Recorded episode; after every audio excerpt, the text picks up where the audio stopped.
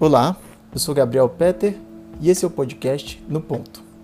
Essa semana eu quero iniciar uma série de postagens dedicadas à análise da eleição presidencial americana, que está marcada para o próximo dia 3 de novembro, ou seja, daqui a menos de um mês nós saberemos quem será o novo presidente americano, se é que vai haver um novo presidente americano, né? Porque apesar das pesquisas darem, darem é, todas a, até agora darem a vitória para o candidato democrata, uh, mas o Donald Trump ainda não está completamente fora da disputa. Então, nada é certo durante esse período. Bom, e um primeiro ponto que eu queria analisar com vocês é, são as possíveis repercussões da eleição presidencial americana uh, para o Brasil.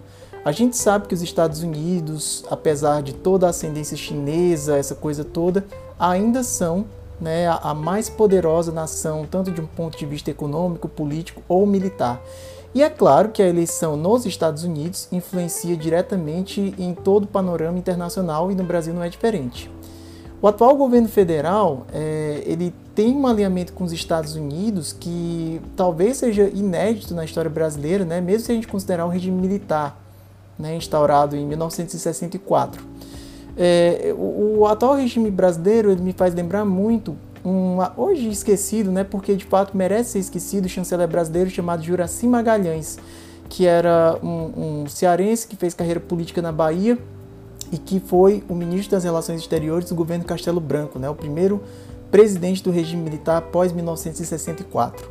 Bom, e ele cunhou uma frase que ela ficou histórica porque é uma espécie de símbolo né, da submissão dos interesses nacionais aos interesses dos Estados Unidos. Ele certa vez declarou que o que era bom para os Estados Unidos era bom para o Brasil. O governo Bolsonaro age mais ou menos da mesma forma, de uma maneira praticamente inexplicável. Uh, ele chegou a fazer campanha né, explicitamente para o Donald Trump, né? Então eles estão apostando todas as pistas numa possível reeleição de um presidente que está enfrentando uma onda de impopularidade muito grande, tanto por conta da má gestão que ele teve sobre a crise do novo coronavírus nos Estados Unidos, como também outros ingredientes, como os, os protestos uh, anti-racismo né, que explodiram no país após a, a, a divulgação né, do vídeo com o assassinato do George Floyd por um policial branco. Bom, é, é óbvio que se a gente tiver a, a, eleição do Joe Biden, que é o candidato democrata, a situação do governo Bolsonaro pode ficar um pouco difícil. É, no, no, no, primeiro debate entre os dois, que foi há, há, poucos dias, né, aliás, que não foi bem um debate, foi mais um bate-boca, né, completamente vexatório, com acusações baixas assim de um lado e do outro. Uh, ele já deu uma senha de como é que vai ser mais ou menos o tratamento com o governo brasileiro, que não é completamente alinhado com eles, né, com os democratas. Em certo momento, o Brasil foi lembrado quando se falou nas queimadas dos grandes biomas brasileiros, né, especialmente a Amazônia. E o Joe Biden ele alertou que uh, faria uma proposta, né, arrecadaria um fundo bilionário, cerca de 20 bilhões, não se sabe com qual periodicidade, para proteger os grandes biomas brasileiros, ou Caso o governo brasileiro não concordasse, iria impor sanções. Né? Então, a situação brasileira com o governo democrata pode ficar bastante difícil, né?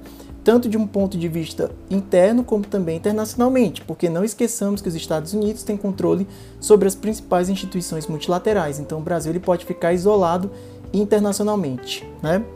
Por outro lado, Pode ser que a intervenção uh, de um possível governo democrata, né, as pesquisas preliminares indicam que o, o Joe Biden ele pode ser eleito uh, o novo presidente dos Estados Unidos, né? Uh, então, um novo governo democrata eventualmente pode trazer um choque de realpolitik né, na, na, na condução da política externa brasileira. Né? Em que sentido? Uh, é sabido que não existe nas relações internacionais amizade, existem negócios, né? existe defesa de interesses. Uh, e o Brasil sempre teve uma diplomacia muito marcada pelo profissionalismo, né? uma diplomacia que sabia muito bem defender os interesses nacionais. Né? Em, em vários governos, mesmo no regime militar, não tinha esse alinhamento automático com os Estados Unidos. Só de um ponto de vista ideológico e estratégico, mas várias vezes o Brasil chegou a, a contrariar, durante o regime militar, as orientações políticas dos Estados Unidos. Né? Uh, e, e, a gente tem que lembrar que na, na gestão das relações internacionais, é, o pragmatismo sempre é o princípio que é mais usado. Uh, quando Jimmy Carter foi eleito presidente nos Estados Unidos em 1976, né, é, se esperava, já que ele era um, um, um ex-religioso, uh, uma pessoa que construiu a carreira política dele com discursos humanistas e pacifistas e tal, que a eleição dele fosse uma espécie de vento de mudança, né, que poderia eventualmente influir sobre o regime militar brasileiro. É, e, e, a mulher dele, a esposa dele, a Rosalind Carter, ela tinha vindo no Brasil em 1977, né? ela veio para o Brasil em 1977 uh, para Recife, e lá ela foi abordada por missionários né, que entregaram para ela relatórios sobre as torturas que estavam acontecendo nos porões dos, dos quartéis. Uh, e o, o, Congresso americano chegou a receber também um relatório da Anistia Internacional, né, pedindo que, que se investigasse essa questão uh, das torturas que ocorriam no Brasil, ao ponto que chegou a se tornar um escândalo internacional. Ocorre que, quando Jimmy Carter veio ao Brasil em 1978, ele não fez a menor menção sobre esses fatos. Né? Inclusive chegou a elogiar o Brasil, tratou como nova potência, destacou que o Brasil estava procurando o uso pacífico da energia atômica, né? porque à época se estava construindo a usina nuclear de Angra. É, então, é, o pragmatismo rege muito as relações internacionais. E uma coisa que talvez uma eventual eleição do Joe Biden faça com o governo brasileiro é dar um choque de pragmatismo, que é uma coisa que o Ernesto Araújo ignora.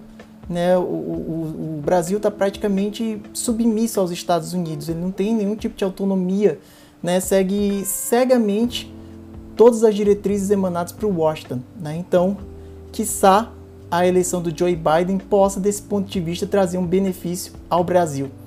E por outro lado, pode ser que de de decepcione profundamente né, aqueles que esperam que ela tenha uma influência num eventual desgaste do governo Bolsonaro, justo agora que ele está surfando numa nova onda de popularidade uh, por conta dos programas assistencialistas né, que ele está querendo recuperar. Então, é, esse é um possível cenário.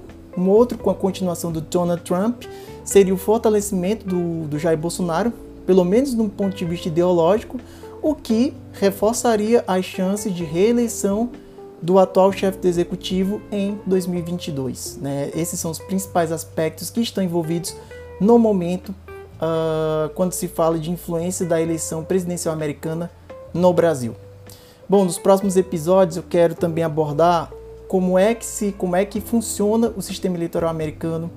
Uh, quero abordar também uh, os problemas que, que podem haver né, com o não reconhecimento da derrota ou é, algo pior, né, por conta das declarações recentes do Donald Trump em relação aos votos por correio, por exemplo, que vão ser maciços agora nos Estados Unidos por conta da pandemia do novo coronavírus, entre outros aspectos nas próximas, nos próximos dias, né? Uh, então eu espero que vocês, caso gostem desse episódio, uh, compartilhem para a gente criar uma grande corrente de conhecimento, de pensamento crítico e para que a gente compreenda como é que funcionam os processos que influem diretamente ou indiretamente sobre as nossas vidas. Eu sou Gabriel Peter e esse é o podcast No Ponto.